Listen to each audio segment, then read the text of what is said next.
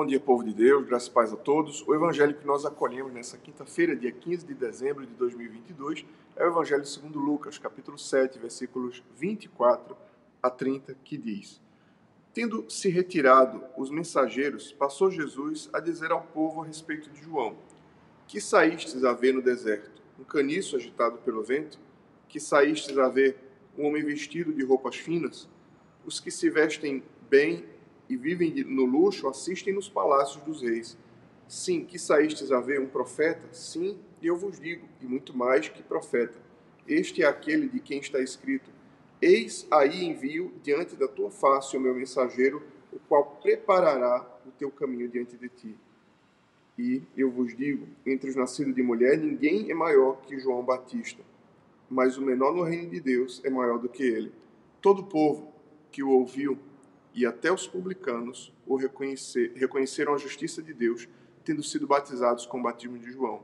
Mas os fariseus e os intérpretes da lei rejeitaram, quanto a si mesmos, o desígnio de Deus, não tendo sido batizados por ele.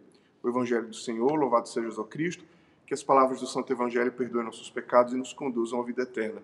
O Evangelho dessa quinta-feira é a conclusão, a continuação do Evangelho de ontem, quarta-feira, quando São João Batista manda discípulos para perguntar a Jesus: És tu aquele que haveria de vir ou havemos de esperar outro?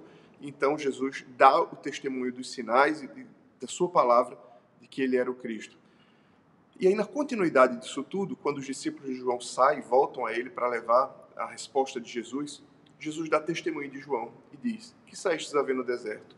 Um, um homem vestido de roupas finas, um caniço agitado pelo vento, é, que, que ora diz uma coisa, ora diz outra? Não que saíste a ver? Um profeta? Sim, e muito mais do que um profeta. O maior de todos os profetas. Aquele de quem o próprio Deus deu testemunho dizendo: Eis que envio adiante de vós, a voz que clama no deserto, dizendo: Endireitai, preparai os caminhos do Senhor e endireitai as vossas veredas. E Jesus dá testemunho dizendo que muitos publicanos, muitos pecadores se converteram e foram batizados por João preparando o caminho para a vinda do Cristo, ao passo que muitos religiosos, fariseus, intérpretes da lei, rejeitaram a si mesmos o desígnio de Deus, não é, desprezando João e desprezando a mensagem que ele trazia. Hoje, peçamos ao Senhor a graça de um coração quebrantado. Aqueles pecadores, publicanos, os mais graves pecadores, eles reconheceram o chamado de Deus e se converteram pela pregação de João Batista. Ao passo em que os religiosos, na dureza do seu coração, não quiseram se converter. E olha que coisa grave. Rejeitaram a si mesmos o desígnio de Deus. Que hoje o Senhor nos conceda a graça, nos preparando para um Santo Natal, que o Senhor nos conceda a graça de um coração quebrantado, porque a própria palavra de Deus nos ensina que é um coração contrito e quebrantado, o Senhor não despreza, que nós possamos acolher o testemunho de Deus na nossa vida e o apelo amoroso do Senhor que diz: arrependei-vos, convertei-vos, é chegado o reino dos céus. Que essa seja uma realidade na minha e na sua vida.